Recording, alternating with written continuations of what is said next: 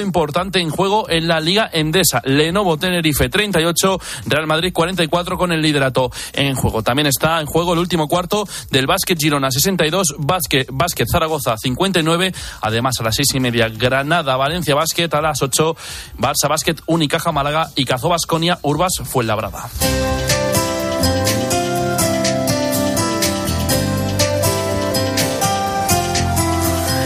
Y la historia de hoy en el espejo Álvaro Real, ¿qué tal? Buenas tardes. Buenas tardes, Iván. Es ¿de dónde viene el villancico Blanca Navidad? A ver, cuéntame, porque me interesa espera, mucho. Espera, espera, no te vayas. Vamos a escuchar esto.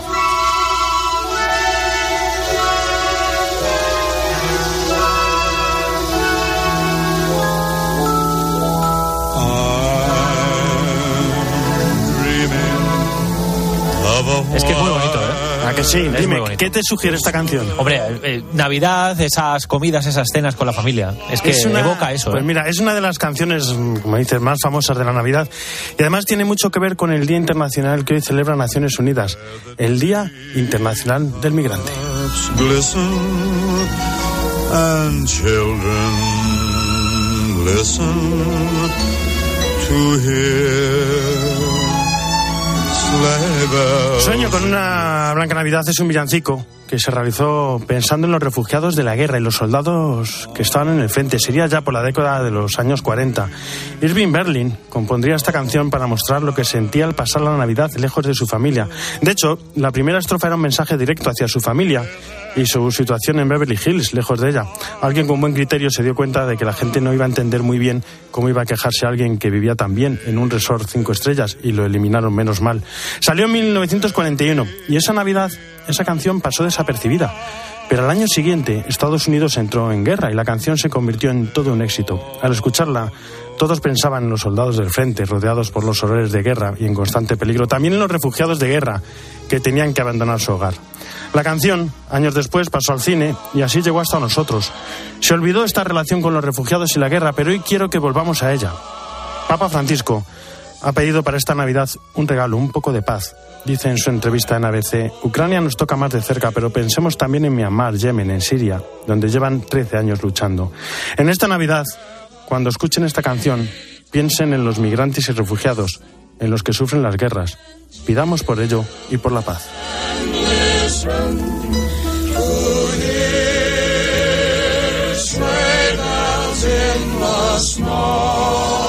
Jesús Isaquistán, ¿cómo estás? Muy buenas ¿Qué tardes. tal Álvaro? Buenas tardes. ¿Qué celebramos? Bueno, pues en este cuarto domingo del tiempo de Adviento es una fiesta que me toca muy de lleno porque es la fiesta de la Virgen de la O que instauró San Ildefonso, eh, que da nombre también a la parroquia donde yo colaboro y trabajo también aquí en Madrid. ¿Qué pasa? Pues que el concilio de Toledo dijo, oye, que el día de la encarnación, porque siempre decimos que el misterio es encarnación y Navidad, porque si Dios nace es porque se encarna y es la sublimidad del misterio, ¿no?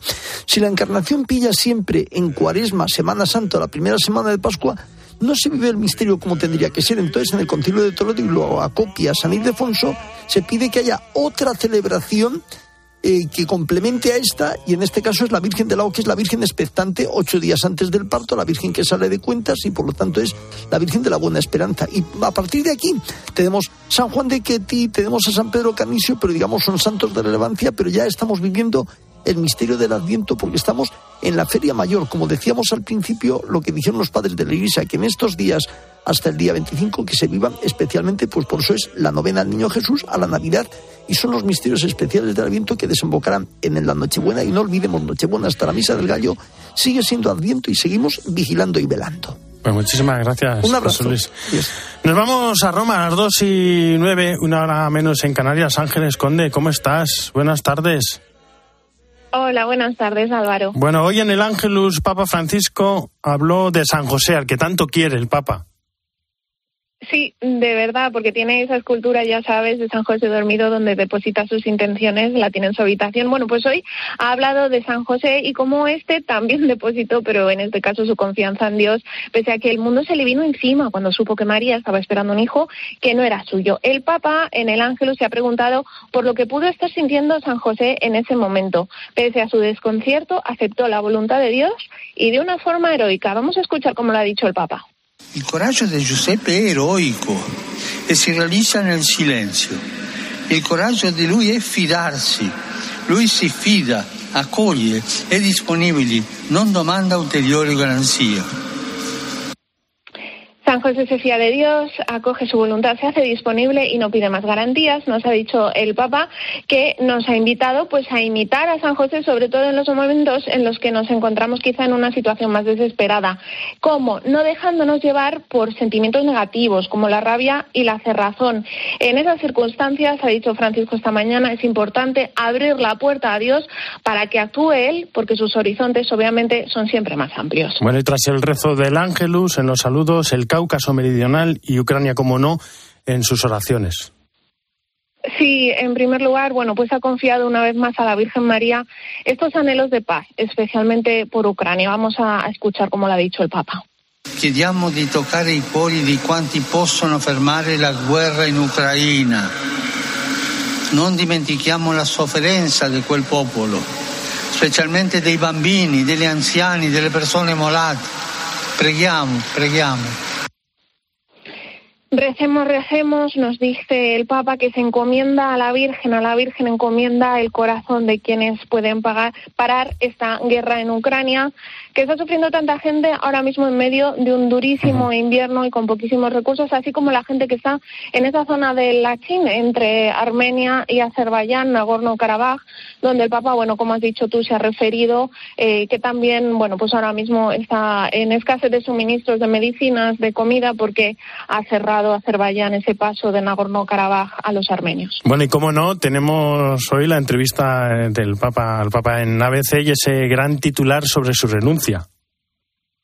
Sí, bueno, el Papa ha dicho que ya en 2013, o sea, cuando estaba todavía como secretario de Estado Tarcisio Bertone, él ya dejó escrito un documento en el que afirmaba que si tenía algún impedimento médico alguna vez, pues él ya lo dejaba ahí por escrito su renuncia. Este documento, un documento similar, por lo visto también lo habían firmado Pablo VI y Pío XII. Así que bueno, en ese punto digamos que la cuestión estaría resuelta. Lo que no estaría resuelto es el estatuto del Papa emérito. Es decir, qué sucedería, por ejemplo, si todavía en vida de Benedicto XVI pues tuviera que ser también Papa emérito. Francisco ha respondido que él no ha tocado para nada esa cuestión, que no le ha venido la idea de hacerlo y ha dicho algo así como que será el Espíritu Santo que no tiene interés en que me ocupe de esas cosas. Por cierto, que también sobre el Papa emérito Benedicto XVI en esta entrevista Francisco ha dicho una cosa pues muy bonita, ¿no? Que le visita a menudo, que siempre sale edificado por su mirada transparente, que tiene buen humor, que está lúcido, que si bien habla bajito, él está muy despierto y muy vivo y que tiene, bueno, pues que sigue la conversación y dice el Papa Francisco, me admira su inteligencia, es un santo, es un hombre de alta vida espiritual. Muchísimas gracias, Ángeles. Buen pranzo, buena doménica. Un abrazo y arrivederci. Nos vamos hasta Alcalá de Henares, porque allí este fin de semana ha tenido lugar una iniciativa de aviento muy especial. La Escuela Diocesana de Evangelización ha realizado en el patio de armas del Palacio Arzobispal un Belén viviente. Hablamos con Mercedes Herraiz. Mercedes, ¿cómo estás? Buenas tardes. Mercedes, no sé si está Mercedes ahí con nosotros. Hola Mercedes, no sé si habéis terminado ya el Belén Viviente o todavía seguís ahí. Estamos concluyendo, hemos estado toda la jornada de, de ayer por la tarde, desde las cuatro y media hasta las nueve de la noche y esta mañana desde las diez hasta ahora mismo que está terminando de entrar el último grupo de personas. Sé que lo habéis preparado con mimo, ¿no? Una castañera, un panadero, las lavanderas, pero creo que con más mimo, si cabe, es como hay que preparar el, el corazón, ¿no? Para, para, la Navidad que llega, ¿no? Por, por eso es tan importante, por eso lo hacéis, ¿no? No dejar de mirar al niño en estos días. Efectivamente. Eh, todo la escenografía, que es muy sencilla, pero muy cuidada, con unos diálogos ahí de la anunciación, de los eh, del ángel a los pastores, pues eso, hay diferentes escenas, de unas lavanderas, de unos romanos, eh, eh, censando y tal, pero van preparándonos eh, porque el encuentro principal, todo lo que eh, montamos es para el encuentro definitivo eh, en el portal de Benel con el que da sentido a la Navidad, con el niño Jesús vivo y resucitado. Entonces es una alegría y una sorpresa para, para la gente que salen muy conmovidos y muy emocionados, desde luego que sí. Pues Mercedes Raiz, muchísimas gracias por estar con nosotros y por esta bella iniciativa, por ayudarnos también a prepararnos nosotros, nuestro corazón, para la Navidad. Un fuerte abrazo. Muchas gracias a vosotros, gracias. Un abrazo, bendiciones. Álvaro Real. En Mediodía Cope, El Espejo. Estar informado. Messi! Dos figuras del fútbol mundial frente a frente. Francia ya recupera Mbappé. Messi o Mbappé. Este domingo el duelo definitivo entre ambos. La final del Mundial de Qatar se juega en Cope. Argentina-Francia. Pues tenemos pedazo de final el domingo. Uno va a ser tricampeón. Con el minuto a minuto. ¡Uy, Manolo! Y además, este fin de semana no te pierdas el estreno mundial del villancico oficial de Tiempo de Juego. Que ya está ahí la Navidad. Tiempo de Juego con Paco González, Manolo Lama y Pepe Domingo Castaño. Los referentes de la radio deportiva. Cope, la radio del Mundial.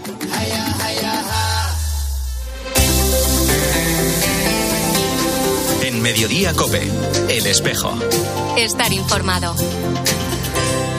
Vamos directos, porque la pregunta es la que es y lo demás da todo igual. ¿Quién es Jesús? Carlos González, Charlie, ¿cómo estás? Buenas tardes. ¿Qué tal, Álvaro? Muy buenas tardes. Jesús para mí es un amigo que le cuenta los secretos. Estrella aprendió a brillar hace nueve años. Sus alas, custodiadas por la mano buena de un Dios Padre y Madre, se hicieron canción, alegría y misión. Me siento misionera porque hablo a mis amigos y a la gente de Jesús. Angel, take your wings and fly, watching over me.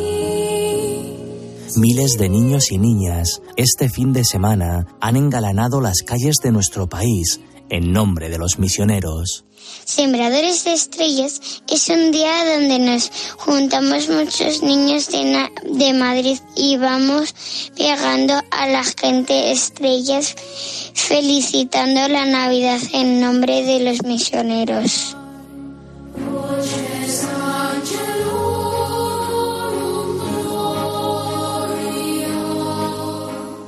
Sembradores de estrellas, melodías acompasadas en la mirada de Jesús, testigos renacidos en el reflejo del compasivo corazón de Dios. Ponemos una estrella para felicitar a la gente la Navidad y para que conozcan a Jesús.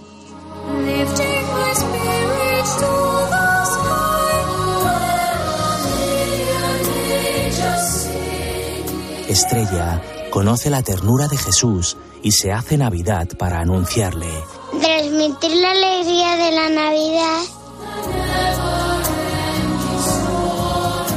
es importante para que la gente se una.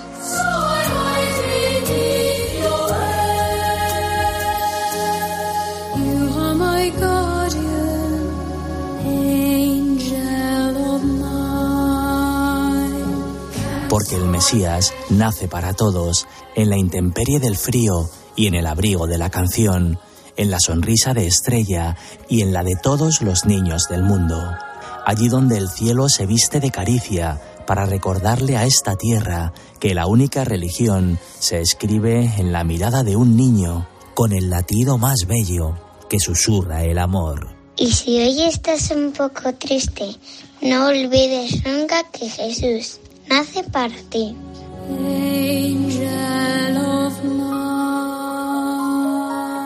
Gracias, Charlie. La hermana de Beatriz es del equipo de misiones del Obispado de Alcalá. Hermana Beatriz, ¿cómo está? Buenas tardes. Muy buenas, muy bien. Qué bonito Muchas es gracias, escuchar a los no, qué bonito es escuchar a los niños hablar de Jesús. Efectivamente, son los mejores misioneros, los más sinceros, los más veraces. Porque cuánta falta nos hace, ¿no? A los mayores escuchar a los niños. Efectivamente, tienen, tienen una capacidad de escuchar a Dios que a veces los mayores hemos perdido y nos dan unas lecciones inmensas, inmensas, sin pretenderlo, ¿eh? Sin pretenderlo. Bueno, ¿cómo Pero está cómo se está viviendo en, en Alcalá la jornada de Sembradores de Estrellas? ¿Cómo, cómo lo están haciendo? Preciosa, es una jornada preciosa, preciosa, preciosa. En la diócesis de Alcalá, eh, la tradición de sembradores de estrella arranca desde la refundación de la diócesis. Son más de 30 años haciendo sembradores. En la ciudad de Alcalá es el evento más importante. Se han reunido hoy 12 parroquias, cuatro colegios. No sé calcular ni la gente. Por lo bajo calculamos mil, mil doscientas personas, pero es que la, gente se nos, se nos va de la plaza, no, no caben en la plaza donde estamos. Salen de sus parroquias después de la misa de niños, eh, sembrando estrellas, felicitando la Navidad de parte de los misioneros, asegurándose de que nadie queda en la ciudad sin que sepa la gran alegría, la gran noticia que ha cambiado nuestra vida, que Jesús nace por amor a nosotros. Llegan hasta la Plaza Cervantes y en la capilla del Oidor, que son las antiguas, las ruinas de la antigua iglesia de Santa María, tenemos preparado el escenario. Los profesores del Colegio San Gabriel, eh, que se llaman Getsemaní, hacen eh, toda la ambientación y lo hacen fenomenal. Son, son el pilar, ¿no? Que da la alegría y, el, y la unidad a todo el evento. Y no hace más que subir y subir grupos y grupos y grupos cantando, cantando. Hace un rato estuvo el administrador apostólico, don Jesús Vidal, dirigió unas palabras, impresionado por la cantidad de gente que había. y es un evento precioso, precioso. Porque ¿cómo es, ¿cómo es el estar eh, en ese momento con los niños, el acompañarles cuando cantan villancicos, cuando, cuando hablan de Jesús? ¿Cómo, cómo lo, cómo- cómo lo siente? Para mí es un gozo enorme. Para mí es un gozo enorme, porque ellos saben cuál es el secreto de la Navidad, que es que Dios se ha hecho hombre para ser Emmanuel, Dios con nosotros, y ellos lo sienten en el corazón. Y los mayores aprendemos que no hace falta tantas luces, ni tanto jaleo, ni preocuparnos a veces de, lo que no es más que exterior y, y que tiene su papel, pero, pero que lo importante es lo que gritan los niños, Jesús nace para ti, Jesús nace porque te ama. Eso es lo más importante de la Navidad. Jesús nace para perdonarnos el pecado y no es Navidad si no aceptamos ese gran regalo, que es que viene para perdonarnos y, para enseñarnos a perdonar y para enseñarnos a amar. ¿Y cómo es, cómo es la acogida? ¿Qué, qué os dice la gente cuando, cuando os ve, cuando ve, cuando ve a los niños, cuando se acercan los niños para, para ponerle la estrella?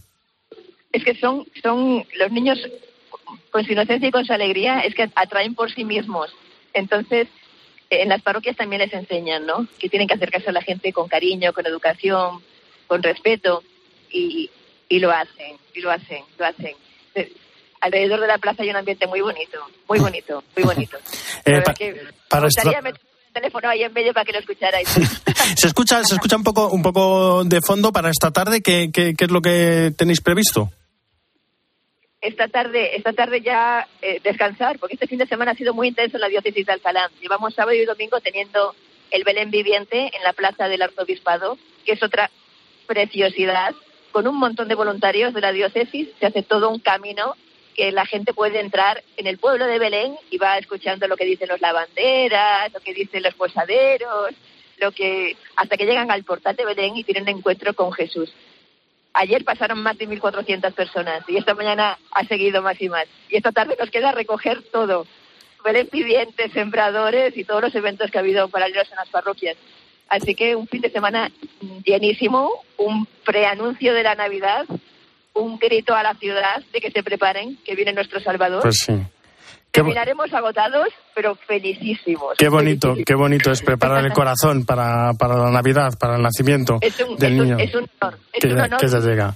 Embajadores del Niño Jesús en la ciudad. Es un honor. Pues hermana Beatriz, muchísimas gracias por estar con nosotros, por esa alegría que contagia, que le, que le dan los niños y nos la acerca a nosotros y, y- y la damos para todos, esa alegría. Un fuerte abrazo. El secreto es solo ese, el secreto es solo ese, dejar que Dios sea verdaderamente Manuel. Dios con nosotros. Dios con nosotros. Nos vamos a Hispanoamérica.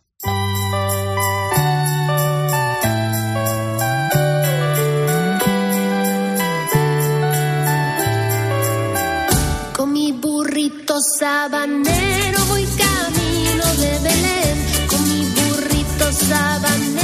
voy camino de Belén. Si me ven, si me ven, voy camino de Belén. Si me ven, si me ven, voy camino de Belén. El lucerito mañanero ilumina. Desde Buenos Aires, Esteban Pítaro, bonsoir, ¿cómo va?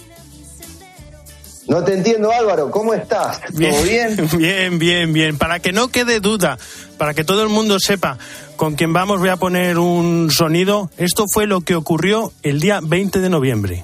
Nuestras iglesias son hermanas. Ojalá que transformemos esa hermandad y la llevemos a Qatar y que salga campeón y todos queramos que sea campeón un equipo que hable en español, Álvaro. Venga, ahí lo dejamos, ojalá. Pues nada, Esteban Pítaro, ya no queda nada, ya no queda nada para la Navidad. Por supuesto, es lo único que está por- eh, habitando en mi corazón, por supuesto, no, verdaderamente un aliento muy especial, ¿no? Con sentimientos encontrados, pero sí todos eh, en la medida de lo posible preparando la Navidad. Y esta semana tuvimos algunos regalitos de- del Santo Padre, porque unos regalos para la Iglesia Americana, porque con los reconocimientos de ayer de la Congregación para la Causa de los Santos llegaron tres buenas noticias para América Latina. En Uruguay, por ejemplo, ayer se conoció el reconocimiento del milagro atribuido a Monseñor Jacinto Vera, primer obispo del Uruguay, un obispo del siglo XIX que va a ser así beatificado, una causa muy esperada por la iglesia uruguaya, padre de los pobres, Jacinto Vera, amigo de los sacerdotes, promotor de los laicos, una figura muy importante no solo para la iglesia, sino para la sociedad uruguaya, Jacinto Vera. También una alegría para el Brasil, porque se reconoció, se reconoció el martirio de Francesco de Castro Holzwart, fiel laico asesinado en el principio de los 80 mientras cumplía su vocación de servir a los presos.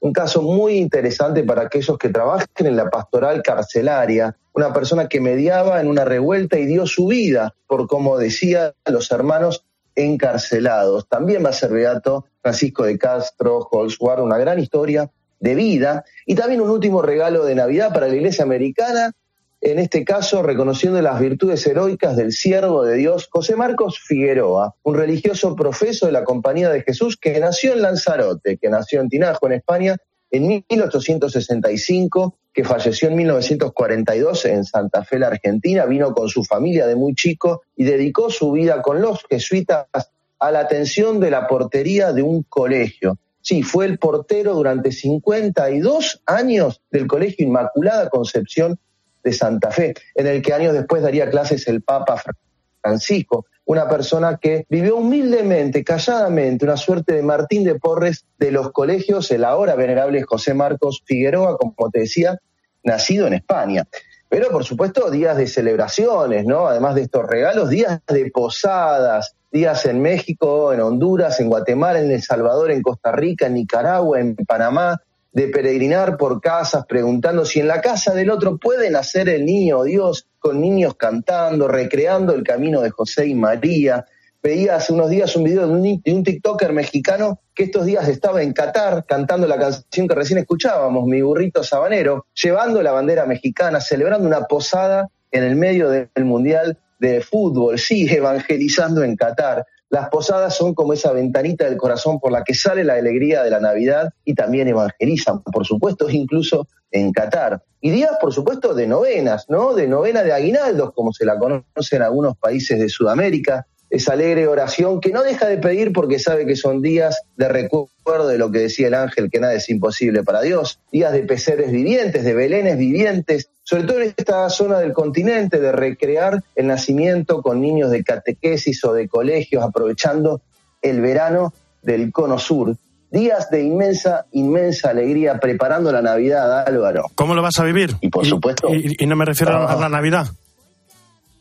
Con una ansiedad inmensa, ¿no? Pero yo te pido que te unas, Álvaro, porque si en gran medida hoy Argentina puede celebrar es por el español, ¿eh? Por el español que cada partido alentó a su equipo, a su, eh, con su afición en el que trabajan y han trabajado tantísimos argentinos que hoy disputan esta final, ¿eh? España es cuna de fútbol y pase lo que pase con esta selección. Así que pensá y decir lo que quieras. Yo te voy a decir simplemente gracias, Álvaro, porque sin España no habría Messi y podría seguir, pero lo importante ahora es la Navidad. Así que gracias. Feliz Navidad. Pítaro, un abrazo. Hasta la semana que que viene. gane Argentina. Abrazo. Chao, chao.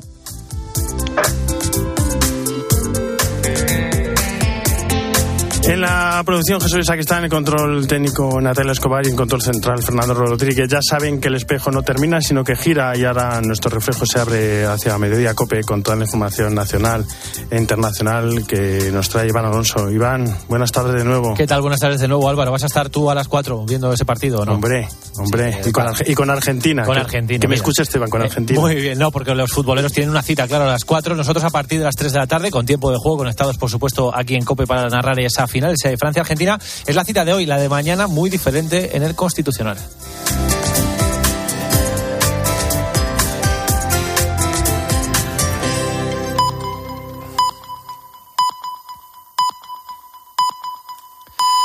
Dos y